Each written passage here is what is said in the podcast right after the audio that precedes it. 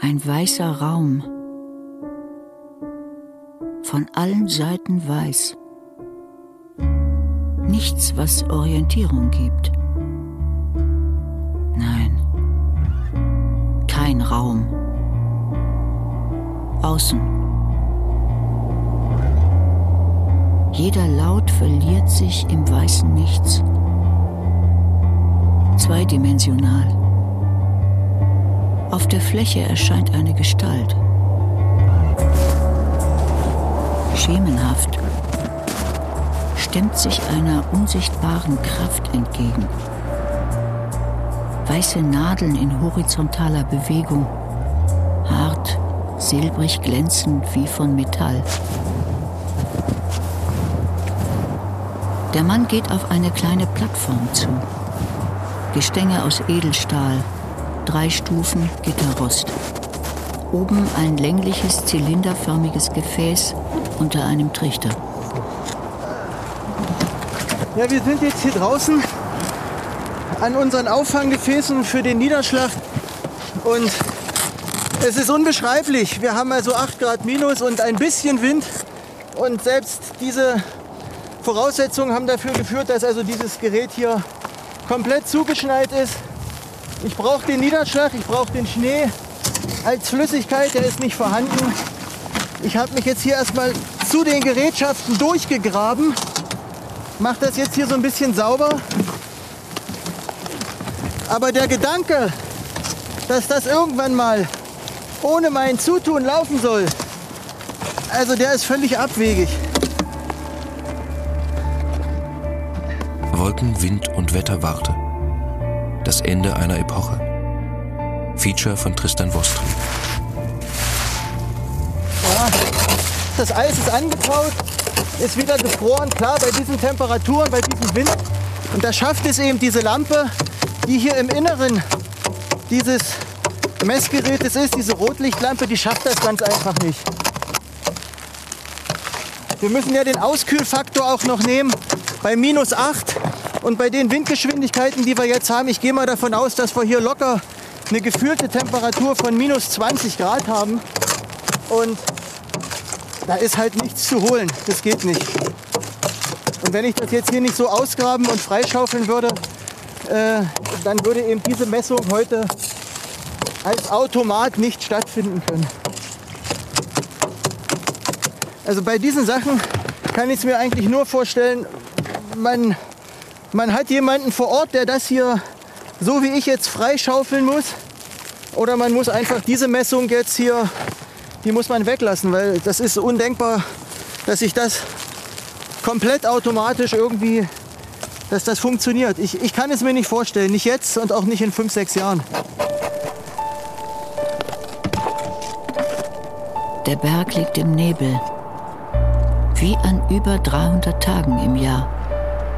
Für René Sosna ist das Alltag.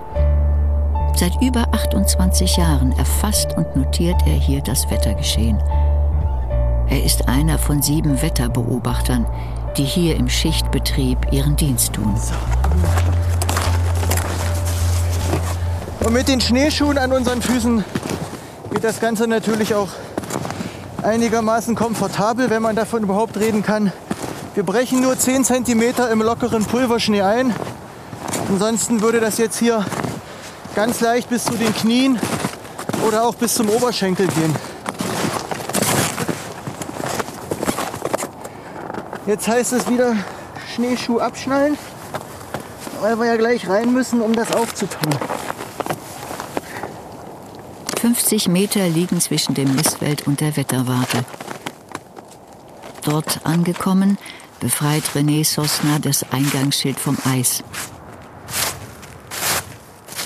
Der Bundesadler kommt zum Vorschein. Darunter ein Schriftzug Deutscher Wetterdienst. Die Leute sollen sehen, dass wir eine Dienststelle sind, sagt Sosna. Das Gebäude ist ein Turm, fünf Stockwerke hoch.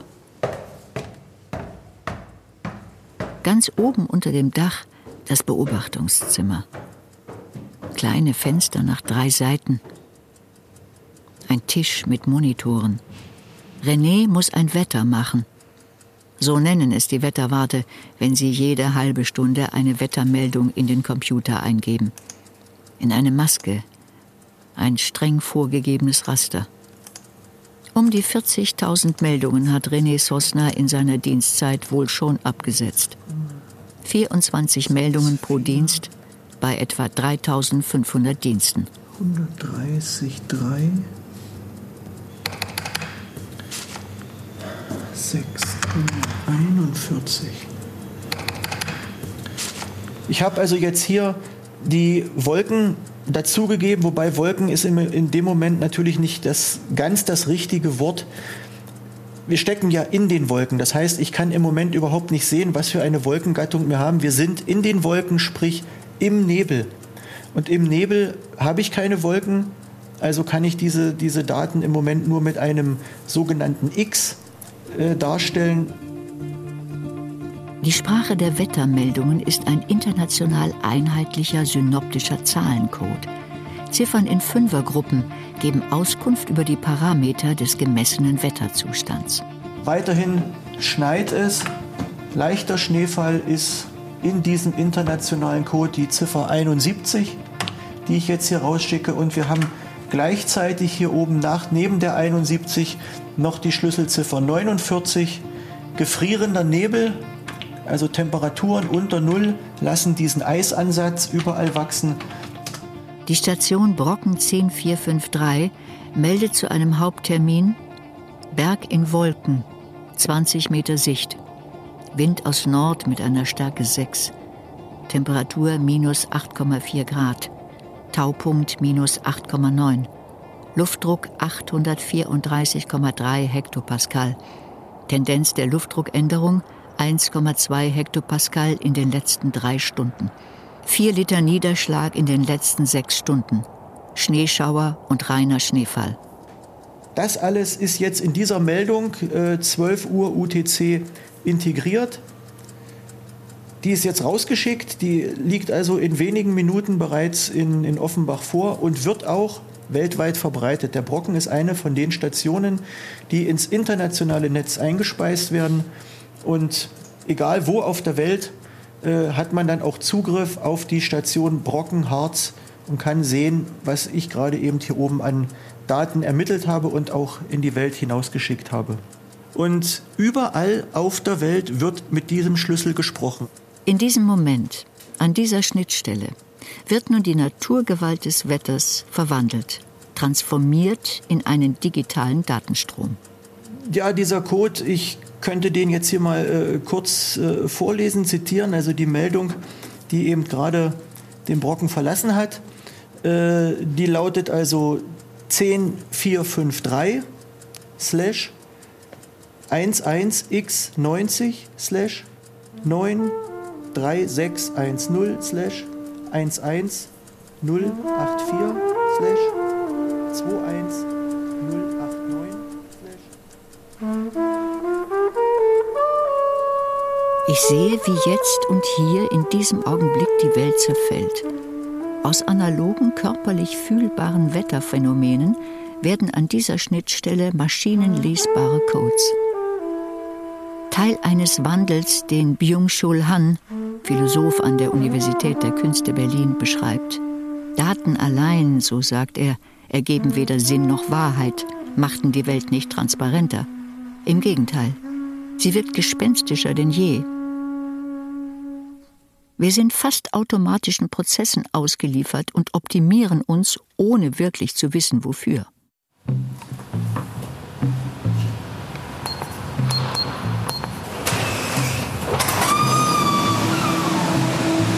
Ja, wir stehen jetzt hier direkt vom Herzstück unseres Rechenzentrums. Das ist der eigentliche Hochleistungsrechner.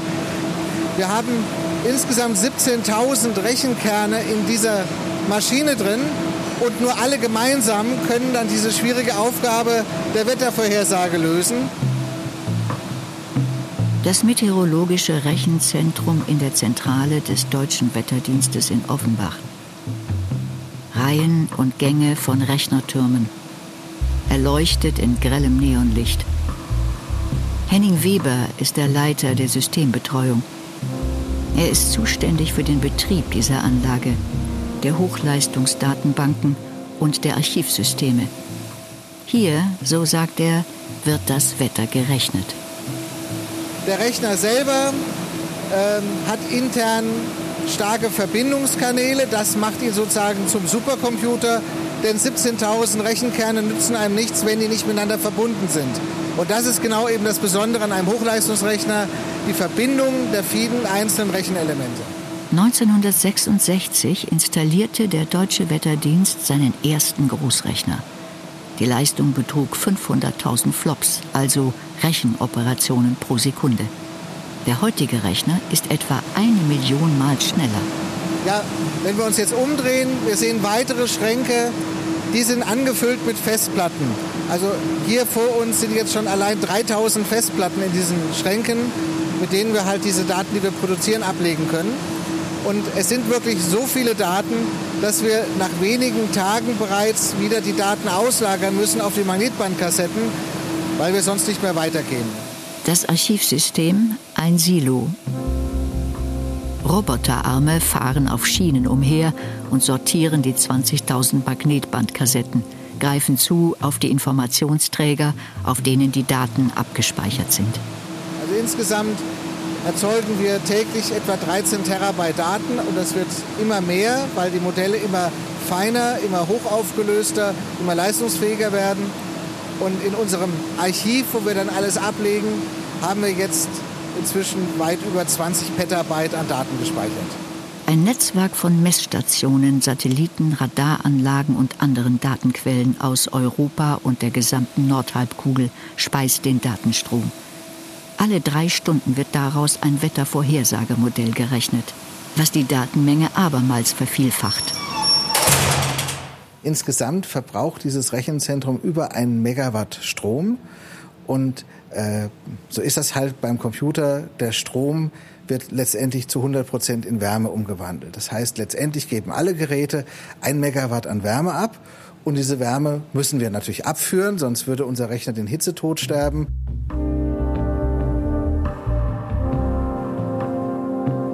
Die heutige Datensammelwut sei der Ausdruck eines neuen Glaubens mit totalitären Zügen, schreibt der Philosoph Byung-Chul Han.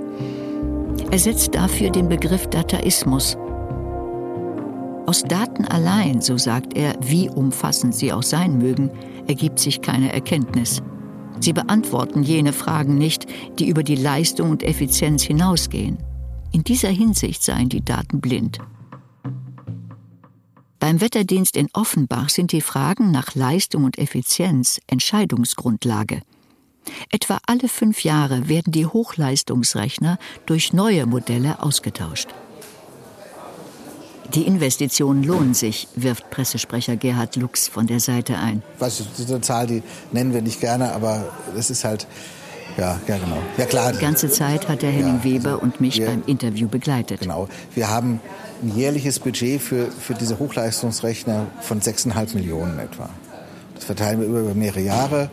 Wir rechnen auch zum Teil für den Verteidiger, also die Bundeswehr beteiligt sich auch nochmal und dann kommen wir halt auf diese Investitionssummen insgesamt. Na, also die, diesen Preis, ich weiß nicht, Herr Lux, wird er genannt, nennen wir den? Ja. Also die Rechenanlage, wie sie hier steht, hat für den Wetterdienst 25 Millionen Euro gekostet. Aber das ist etwa so dieses Investitionsvolumen, was man immer aufbringen muss, wenn man in dieser Größenordnung äh, Wetter rechnen will.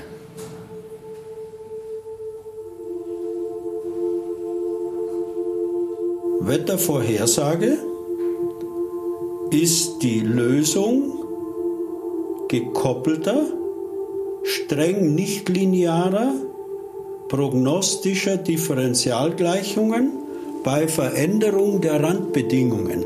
Was Schlimmeres kann sich ein Mathematiker gar nicht vorstellen. Also das ist in etwa äh, die stärkste Herausforderung, die es gibt für einen Mathematiker, so ein gekoppeltes Gleichungssystem zu lösen. Auch die Klimamodelle, aber nicht nur die äh, Wettervorhersagemodelle, sind auf der Basis dieser Naturgesetze formuliert. Und es ist eine Kunst, das zu machen. Und es sind inzwischen die größten numerischen Modelle, die die Menschheit überhaupt entwickelt hat. Das ist höchste Kunst. Hartmut Grassel war Direktor des Max-Planck-Instituts für Meteorologie in Hamburg. Schon in den 80er Jahren warnte er vor der Klimaerwärmung. In den 90ern war er Leiter des Weltklimaforschungsprogramms. Je besser die Wettervorhersagen werden, umso eher entdecken wir die Stellen, wo die Zirkulation der Atmosphäre sich umstellt und umso genauer können wir die Stellen finden, wo ein Eingriff durch den Menschen eine wesentliche Änderung in den Wetterbedingungen der nächsten Tage bewirken würde. Und das wird sicherlich von Militärs untersucht. Die Sowjets haben das mit Sicherheit gemacht, da bin ich ganz sicher. Die Amerikaner, von denen weiß ich es auch, dass sie es machen.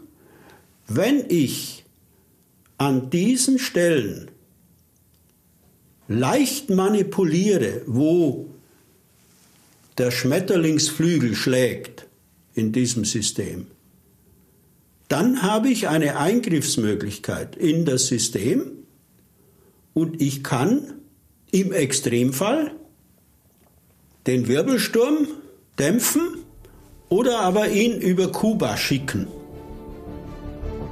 Der studierte Physiker, Jahrgang 1940, konnte im Lauf seines Lebens beobachten, wie in der Wetterkunde zunehmend die Technik an die Stelle des Menschen trat.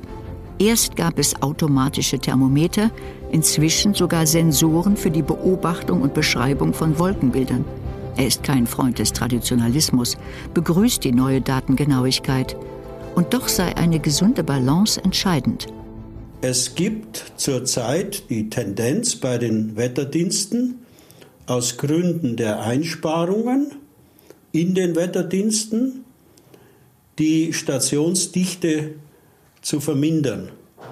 Das hat Folgen für die Güte der Wettervorhersage, sodass nur noch international nach Diskussionen überhaupt die entsprechenden Messnetze reduziert werden. In vielen Fällen ist das Reduzieren inzwischen zum Stillstand gekommen, denn wirft man die Beobachtungen an der Oberfläche aus den Startfeldern für die Wettervorhersage in den Computern heraus, dann geht die Güte der Vorhersagen schwer in die Knie. Und dann hätte man Jahrzehnte des Erfolges, immer bessere Wettervorhersagen zu machen, verspielt. Gelobt seist du, mein Herr, mit allen deinen Geschöpfen, zumal dem Herrn Bruder Sonne. Er ist der Tag, und du spendest uns das Licht durch ihn. Gelobt seist du, mein Herr, durch Bruder Wind und durch Luft und Wolken und heiteren Himmel und jegliches Wetter, durch das du deinen Geschöpfen den Unterhalt gibst. Franziskus von Assisi, Sonnengesang um 1224. Die Geschichte der Menschheit ist ja eine Geschichte der Wetterbeobachtungen. Um besser zu leben, muss ich A, die Tiere besser beobachten können, ich muss die Züge der Tiere verstehen und ich muss B, den Ackerbau bestimmen können. Ich muss wissen, wann die Regenzeit anfängt, wann die Trockenzeit anfängt, wann ich ernten muss. Gunther Hirschfelder ist Kulturanthropologe und Professor für vergleichende Kulturwissenschaft an der Universität Regensburg. Und dazu waren Wetterbeobachtungen unbedingt notwendig.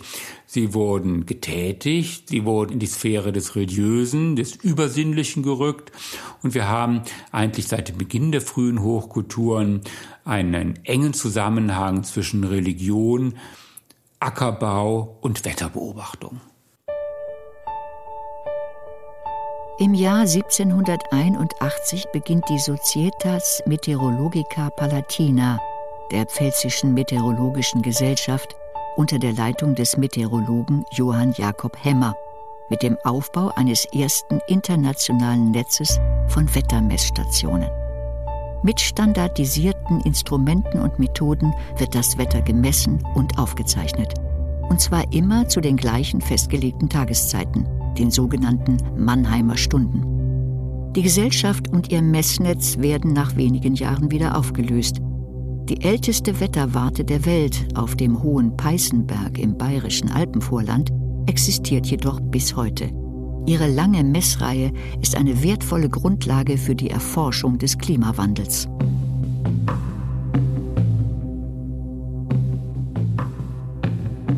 Mir kam ein Traum. Es war nicht ganz ein Traum.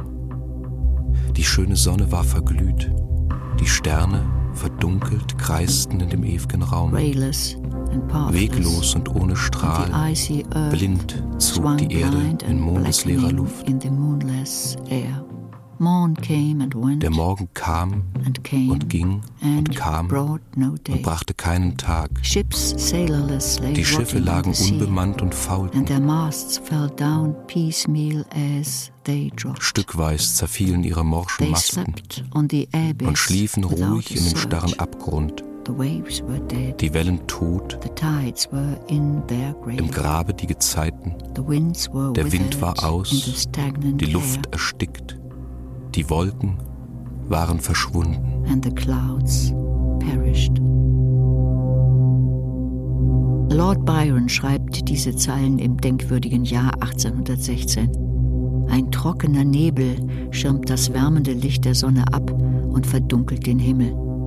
Es ist nass, kalt, eine schier endlose Dämmerung.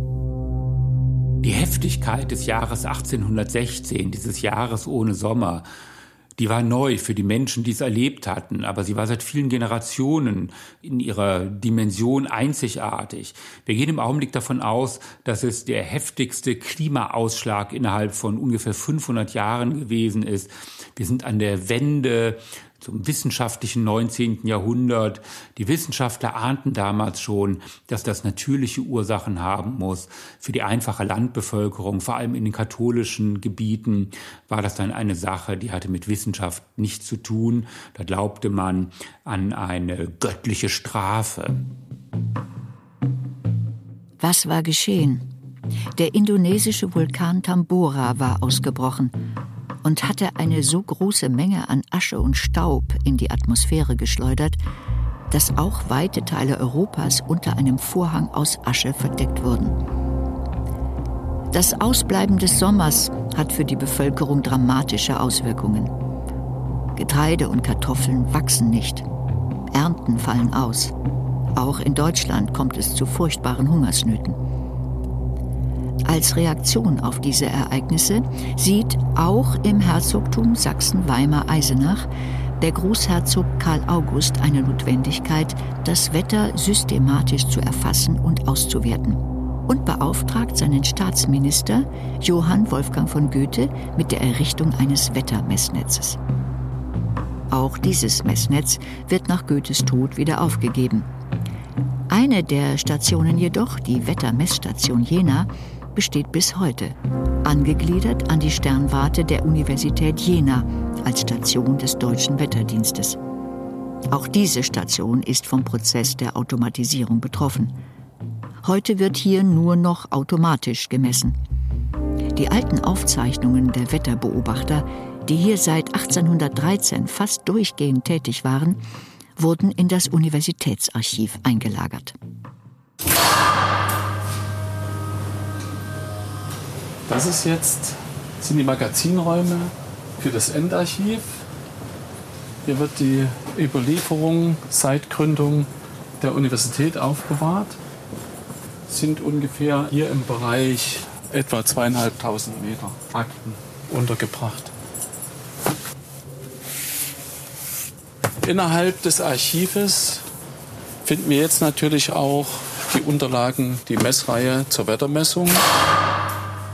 Professor Joachim Bauer ist Historiker und Leiter des Universitätsarchivs. Wir gehen ins Kellergeschoss. Klimatisierte Räumlichkeiten. Bei 18 Grad Celsius konstant. 50 Prozent Luftfeuchtigkeit. Enge Regalgänge, drei Meter hoch. Graue Behältnisse aus säurefreiem Karton. Den Karton, den ich jetzt geöffnet habe, der beinhaltet die ältesten Überlieferung aus der Wettermessung. Die älteste Akte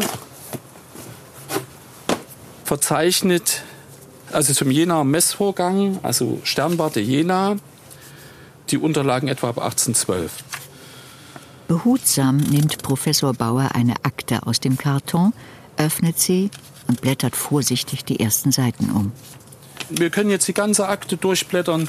Es sieht unspektakulär aus. Das sind im Prinzip vergilbte Bögen, eine sehr schöne Handschrift, mal mehr, mal weniger schön. Und zwischendrin können Sie lesen, liegt ein kleinformatischer Brief und wer unterschrieben hat, ist relativ einfach zu lesen, Goethe.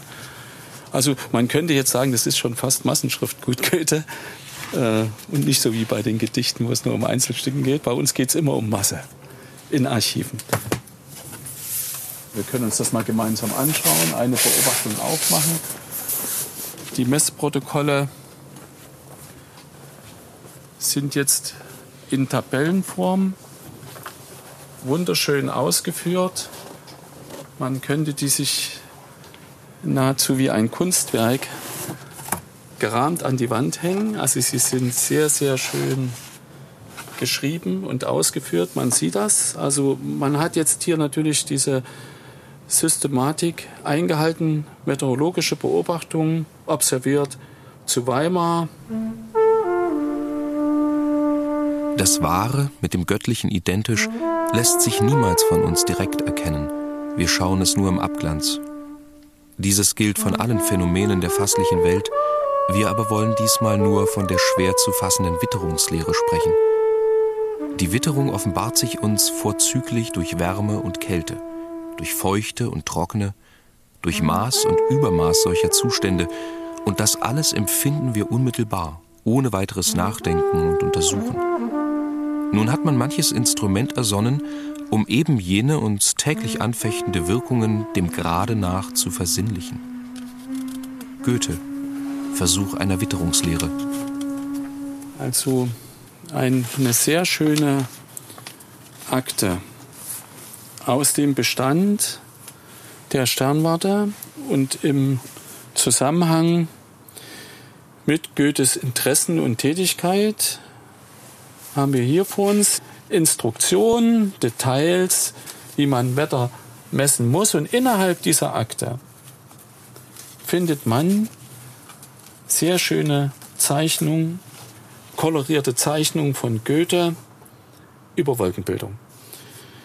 Es wird eine Landschaft dargestellt, im Hintergrund ein hoher Berg, im Vordergrund ein Fluss und zwischendrin sehen wir jetzt sozusagen nach dieser Wolkenbildungstheorie wie Goethe die einzelnen Wolkenschichten sehr detailliert aufzeichnet und sozusagen den Wolkenbildungsprozess vor Augen stellt. Goethe als Forscher und Wissenschaftsorganisator wertet Messdaten aus Edinburgh, London, Paris und Petersburg aus. Er befasst sich mit der internationalen Fachliteratur seiner Zeit und beschreibt die Wolken in Zeichnungen und Gedichten, inspiriert durch den englischen Apotheker Luke Howard, der diese erstmals wissenschaftlich klassifiziert. Man macht sich an eine Vermessung der Welt. Steht Wolke hoch zum herrlichsten geballt, verkündet festgebildet Machtgewalt. Und was ihr fürchtet und wohl auch erlebt, wie es oben drohet, so es unten bebt. Goethe.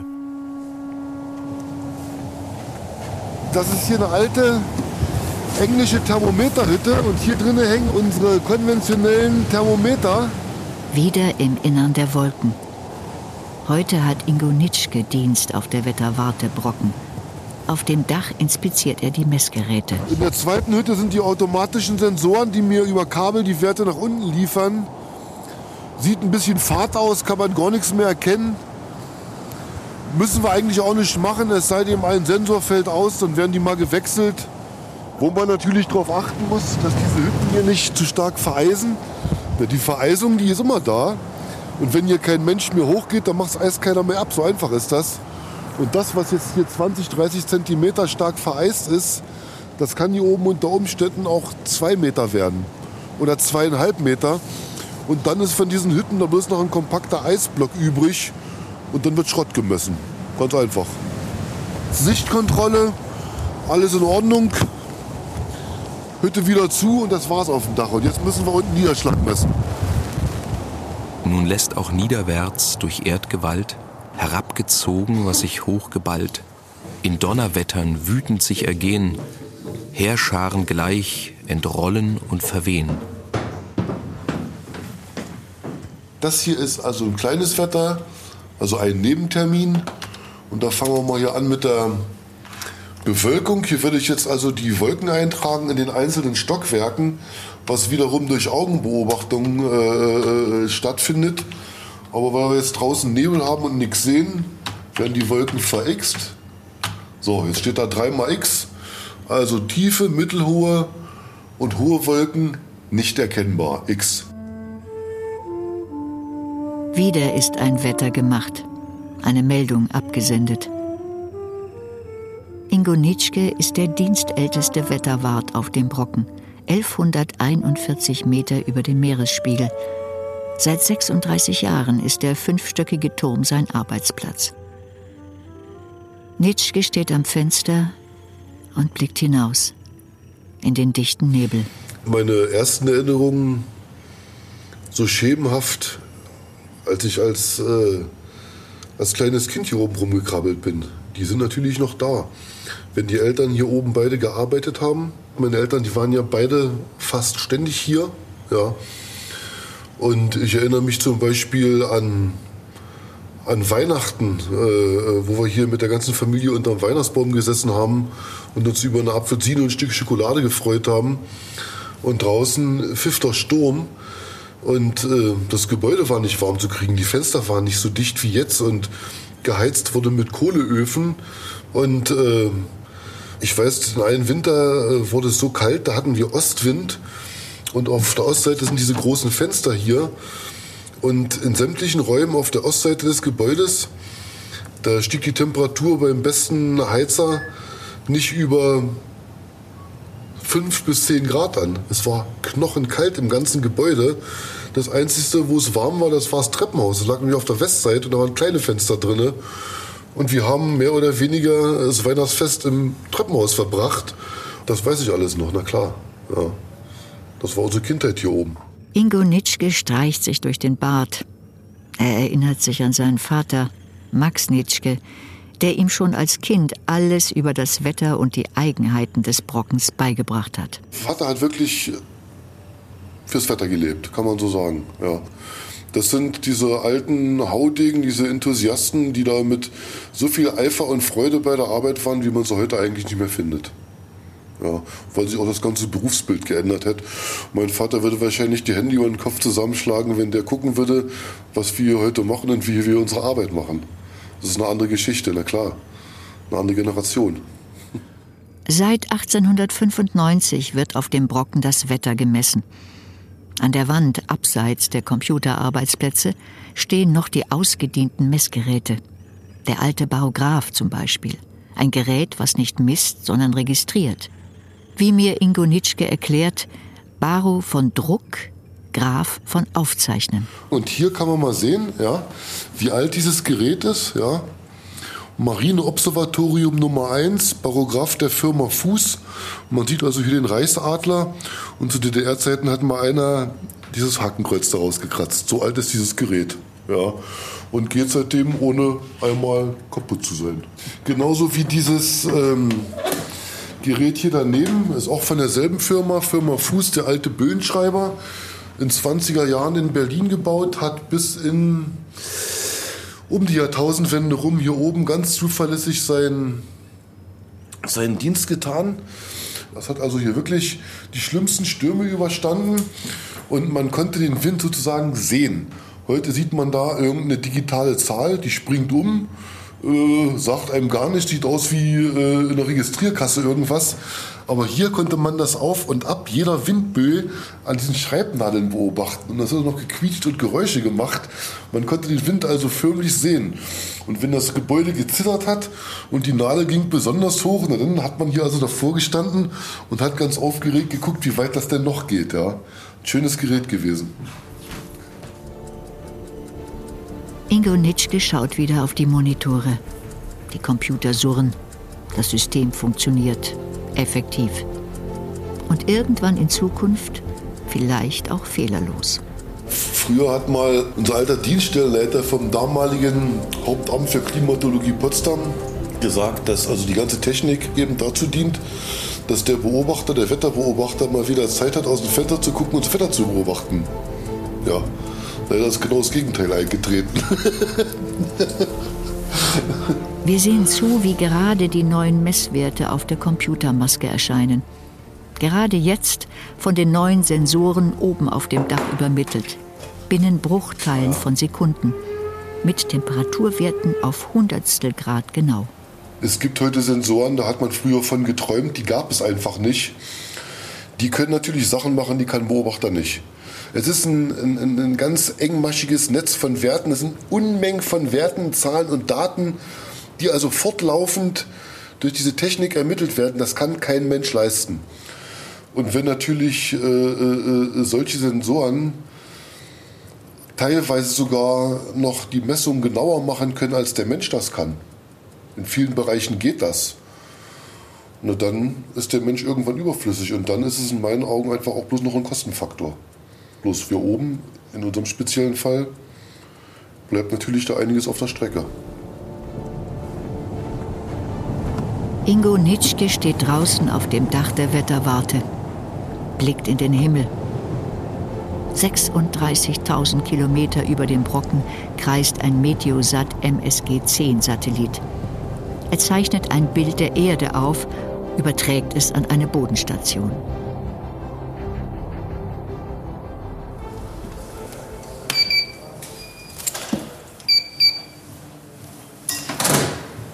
Quasi unser Houston, das sind unsere Kontrollcenter.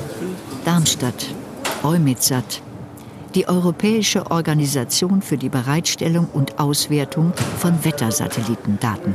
Was man hier sieht, sind äh, endlose Reihen von Computermonitoren und auf den einzelnen Monitoren sind die äh, einzelnen Prozessschritte abgebildet. Nach dem Empfang der Satellitendaten an der Bodenstation äh, werden hier die Daten in mehreren Schritten aufbereitet. Peter Albert ist Diplom-Meteorologe im Anforderungsmanagement. Hier sind wir jetzt im Kontrollraum von EUMETSAT. Das ist sozusagen das Herzstück der Organisation, der Raum, in dem die Satelliten äh, überwacht, kontrolliert, gesteuert werden und wo die Prozessierung der Daten, also die Auswertung der Daten äh, durchgeführt wird, um aus den Satellitendaten am Ende meteorologische Größen abzuleiten, die für die Meteorologen in den Wetterdiensten von Bedeutung sind. EUMETSAT betreut im Auftrag der Europäischen Weltraumorganisation ESA zurzeit neun Satelliten. Erst gestern ist ein neuer Satellit Sentinel-3 in den Weltraum gestartet. Erfolgreich, gesund. Angefangen hat es um 1960, sagt Peter Albert. Die Amerikaner schießen eine Videokamera auf einem Satelliten ins Weltall.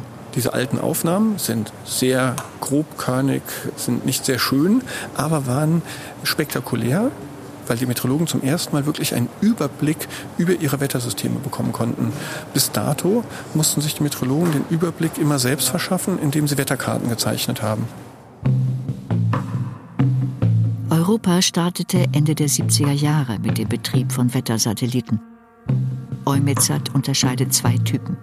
Geostationäre Satelliten drehen sich in großer Höhe über der Äquatorebene mit der Erde mit und stehen, von der Erde aus betrachtet, immer an der gleichen Stelle.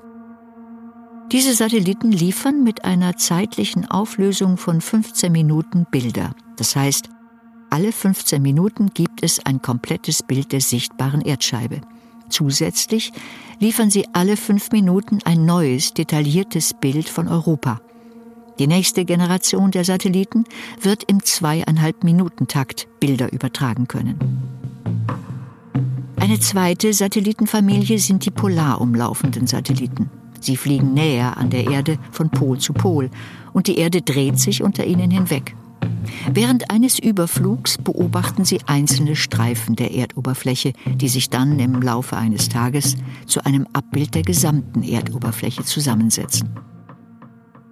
Peter Albert erzählt, dass automatische, flächendeckende Fernerkundung der Atmosphäre auf absehbare Zeit das Rückgrat der professionellen Wetterbeobachtung sein wird. Nur Satellitenbeobachtungen sind in der Lage, ein umfassendes Bild des Wettergeschehens abzubilden.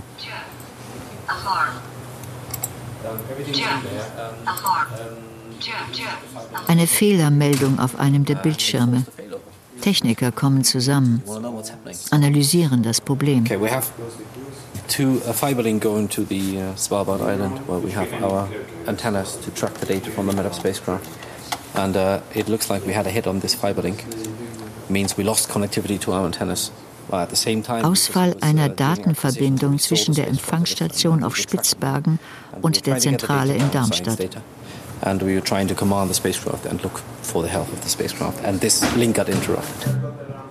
Neben defekten Kabelverbindungen auf der Erde und neben der harten kosmischen Strahlung im All ist die größte Bedrohung für den Datenfluss der stetig zunehmende Weltraumschrott. Würde ein Satellit von einem der unzählig unkontrolliert herumfliegenden Teile getroffen, könnte auch er dadurch unbrauchbar werden. Deshalb ist die Kollisionsvermeidung, also das aktive Durchführen von Ausweichmanövern, ein wichtiger Teil der täglichen Arbeit des Kontrollzentrums. Das ist eine Gefahr, die präsent ist, die man berücksichtigen muss. Wenn die Kommunikation zwischen Erde und Satelliten nicht mehr funktioniert, dann wegen eines Fehlers auf dem Satelliten. Da kann ein Bauteil auf dem Satelliten kaputt gehen, das für die Kommunikation nötig ist. Es kann auch ein Bauteil kaputt gehen, das für die Lagesteuerung zuständig ist, sodass ein relevantes System für die Kommunikation ausfällt. Das Risiko ist einfach da. Hat der Satellit den Kontakt verloren, wird er irgendwann aus seinem Orbit hinausfallen und stürzt dann für alle Zeit leblos kreisend durch das endlose All. Jeder Satellit hat eine kalkulierte Lebensdauer. Ihn dann zurückzuholen, ist technisch nicht vorgesehen. Ist die Lebensdauer abgelaufen, wird der Satellit, wenn er in großer Höhe kreist, noch weiter von der Erde entfernt und zu seiner letzten Ruhe auf einen sogenannten Friedhofsorbit befördert. Kreist er in erdnaher Umlaufbahn, wird er kontrolliert zum Absturz gebracht, sodass er in der Erdatmosphäre verglüht. Der Name dafür End-of-Life-Manöver. Bei bemannten Wetterstationen vom End-of-Life würde ich das vielleicht so nicht verwenden, aber ähm, naja, doch. Also man, äh, man beendet den operationellen Betrieb eines gesamten Systems. Und das ist hier natürlich auch der Fall. Man sagt, okay, mit dem Wetter, der operationelle Betrieb von Wetterwarten, mit allem, was dazugehört, das bringen wir zu einem geordneten Ende. Im Prinzip End-of-Life-Manöver bedeutet das geordnete, kontrollierte Ende eines operationellen Systems. Insofern ist es, ja, hat man da eine gewisse Analogie.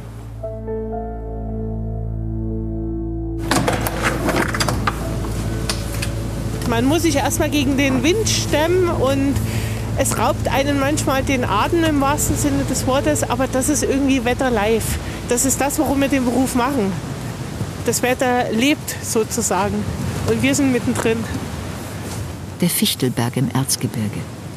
Bei meiner Ankunft wirkt die Wetterwarte auf seinem Gipfel dunkel, fast schon verlassen. Nur in einem der oberen Fenster kündet eine schwach blinkende Leuchtschrift vom bald anstehenden hundertjährigen Bestehen der Station. Wohl das letzte große Jubiläum, das man auf dem Fichtelberg feiern wird. Claudia Hinz ist hier Wetterbeobachterin. Aber heute gibt es, zumindest optisch, nicht sehr viel zu beobachten vom Dach der Wetterwarte. Normalerweise hat man hier oben eine atemberaubende Sicht. Man kann halt wirklich rundum schauen aber natürlich nicht heute, weil jetzt ist Nebel und man sieht gerade so mit Mühe und Not das Fichtelberghaus und der Rest ist weg. Im Nebel verschwunden. Verschwunden ist auch die Wetterwarte auf dem Wendelstein in den Bayerischen Alpen. Claudia Hinz hat zwölf Jahre dort verbracht. Still liegt mir die Welt zu Füßen. Lauer Wind zerzaust mein Haar. Gipfel in der Ferne grüßen, fühl mich frei und wunderbar wie ein Paradies auf Erden, wie ein Platz im Himmelreich. Um mich weiden Schäfchenherden, ihre Wolle seidenweich. Stürme singen ihre Lieder, pfeifend stimmte ich mich ein.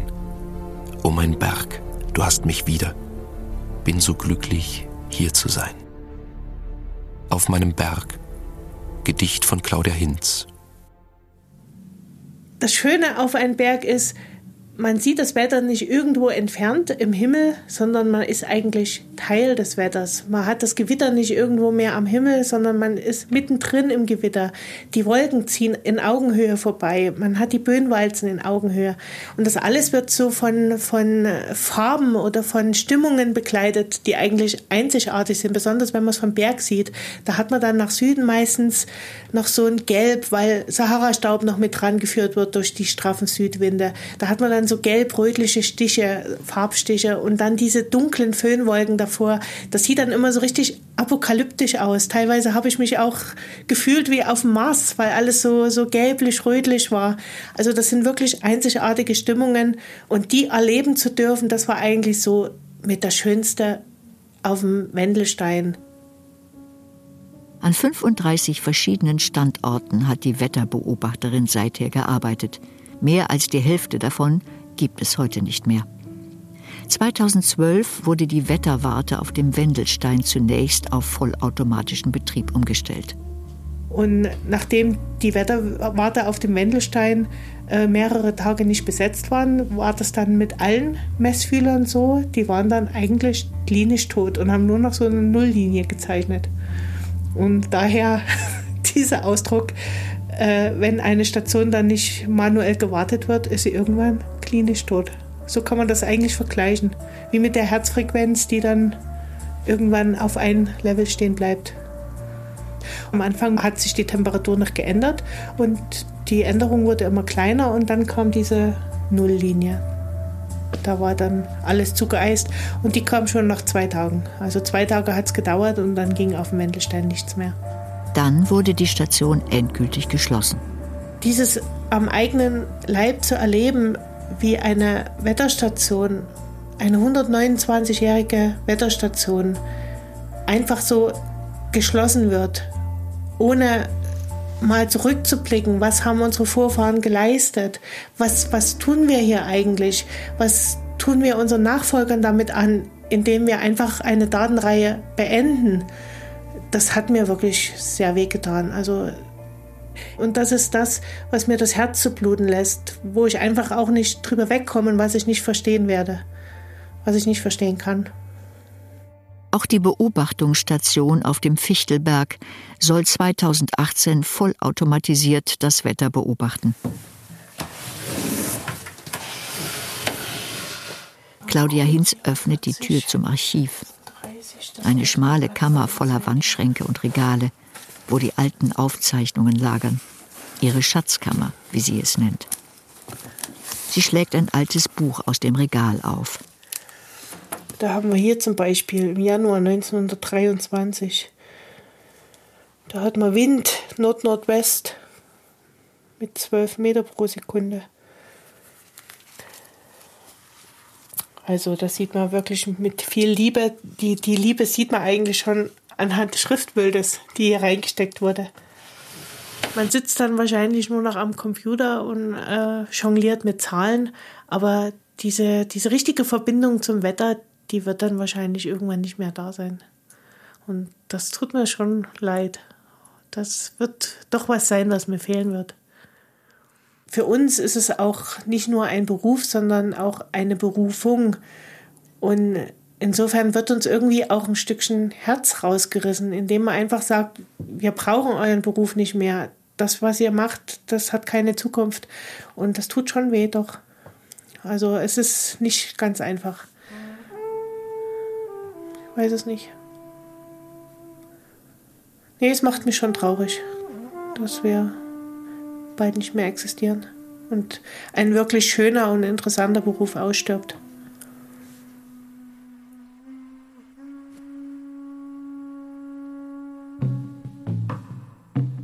Heutzutage ist es äh, Gott sei Dank durch entsprechende Sensorik und durch den Einsatz entsprechender Technik äh, durchaus ja möglich, viele Stationen zu errichten, die völlig automatisch und völlig autark laufen die Zentrale des Deutschen Wetterdienstes in Offenbach. Im ausladenden Foyer Aufsteller mit Info- und Werbeprospekten über die Leistungen der Behörde. amtlich, aus einer Hand. Auf Deckblättern Porträts von lächelnden Menschen bei ihrer Arbeit an Messgeräten und auf Wetterstationen. Gerhard Lux ist einer der Pressesprecher des DWD. Die Notwendigkeit und das Vorhaben, das gesamte Messnetz des Deutschen Wetterdienstes zu automatisieren, das äh, ist ja eine Entscheidung, die im Prinzip äh, in, der Zeit liegt. Und das ist äh, ein Konzept, also eine Strategie, die von unserem Vorstand damals beschlossen worden ist und die über zehn Jahre läuft. Und das Ziel ist gewesen, dass die letzten Stationen dann etwa 2020 oder 2021 umgewandelt sind. Vertrauen auf Technik und Effizienz. Alles andere Nostalgie? Oder vielleicht nur unzureichende Kenntnis, mangelnde Vorstellungskraft, Unwissen über den technischen Entwicklungsstand? Bei näherer Nachfrage verweist der Pressesprecher freundlich auf eine schriftliche Presseerklärung. Dort stehen Sätze wie Die Automatisierungspläne sind Bestandteil einer langfristigen Strategie, mit der der Deutsche Wetterdienst auch den politischen Einsparvorgaben Rechnung trägt. Möglich wurde dies erst durch die technologische Entwicklung der letzten Jahre. Weitere Fragen zum Thema der Automatisierung werden nicht mehr beantwortet oder die Aussagen nicht zur Verwendung autorisiert. Warum? Diese Diskussion sei nicht von öffentlichem Interesse. Zum Schluss dafür noch ein mitfühlend versöhnlicher Vergleich. Also, dass die Wetterbeobachter ähnlich, also auch äh, ja, zu vergleichen sind mit, mit Leuchtturmwärtern, die es auch früher in der Notwendigkeit eben gab und die auch durch eine entsprechende Automation sich verändert haben oder verändern mussten. Und heute gibt es also keine Leuchtturmwärter mehr und äh, die Romantik als solche, wenn es die jemals gab, ist natürlich längst dahin. Und so ähnlich wird es natürlich auch äh, mit äh, solchen Dienststellen oder Außenstellen sein. Aber das ist alles generell eine Frage der Zeit. Es betrifft auch nicht nur den Wetterdienst, sondern auch viele andere ähnliche Institutionen. Mir ist kalt geworden in diesem wärmsten Winter seit Beginn der Aufzeichnungen. Ich lasse die trockene, klimatisierte Luft der zentralen Institution hinter mir. Es bleibt ein seltsam bitterer Geschmack. Wir verändern uns also und nennen so das Verschwinden auf das wir gezielt und selbstsicher hinsteuern. Der Endpunkt dieses Wandels? Immer mehr Sensoren in unserer Umwelt verwandeln uns in Daten, schreibt Björn Schulhan, der Philosophieprofessor an der Universität der Künste. Die ganze Welt zerfällt in Daten und wir verlieren dabei größere, höhere Zusammenhänge immer mehr aus dem Blick. Wir schweben in einem merkwürdigen Gefühl der Sinnlosigkeit und stürzen uns in die Hyperaktivität und Hyperkommunikation. Der Dataismus ergebe sich aus Verzicht auf Sinn und Zusammenhänge. Die Daten sollen die Sinnlehre füllen. In diesem Sinne, so sagt Byung-Chul Han, sind Dataismus und Nihilismus zwei Seiten einer Medaille. Ein weißer Raum, auf allen Seiten weiß die Gestalt im Raum verschwunden. Neonlicht. Aus elektrisch hellen Öffnungen strömt trockene Wärme, kalkuliert, konstant. Monotone Reihen, Linien an keinem Punkt zusammenlaufend, endlos. Planetenbahnen, ein Fluss ohne Unterbrechung. Am Ende Rauschen, ohne Kristalle, gestaltlos.